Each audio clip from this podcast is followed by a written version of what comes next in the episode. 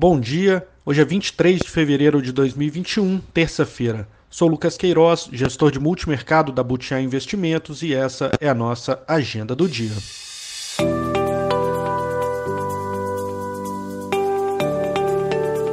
Começando pelo exterior, foi divulgada hoje a inflação consumidor de janeiro na zona do euro e veio em linha com o esperado, de 0,2% na variação mensal.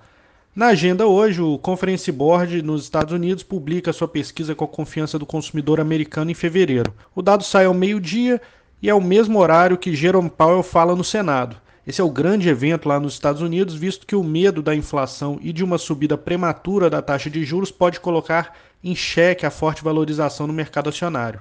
Amanhã ele também fala na Câmara. Vindo para o Brasil, novamente sem divulgações relevantes na agenda econômica, o destaque é político há grande ansiedade para a apresentação do parecer do senador Márcio Bitar, relator da PEC emergencial.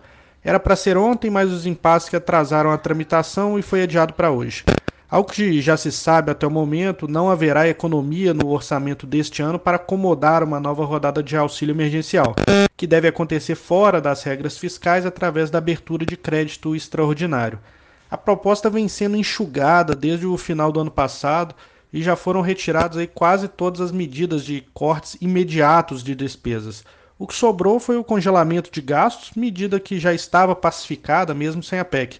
Já estava acordado que não haveria reajustes ao funcionalismo nesse ano.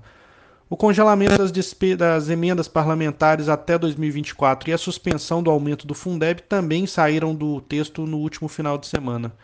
Desta forma, o, o texto é raso, muito aquém aí do que foi pensado inicialmente.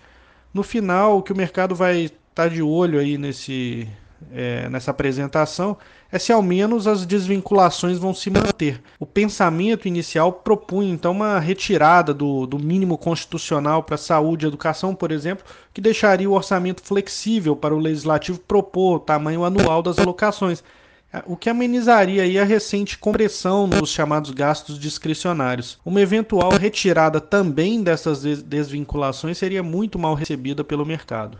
E indo para os mercados, hoje, nova rodada de quedas motivadas pelo medo da normalização monetária. O S&P cai 0,62 e o Nasdaq 1,58% nesse momento. Os índices europeus também operam no negativo, é, agora com menos 1,3 em média. E nas moedas, o índice dólar sobe ligeiramente, 0,16% de valorização.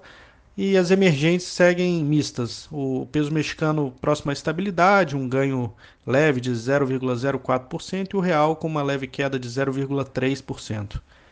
Essas são as principais notícias de hoje. Obrigado, um bom dia a todos e até amanhã.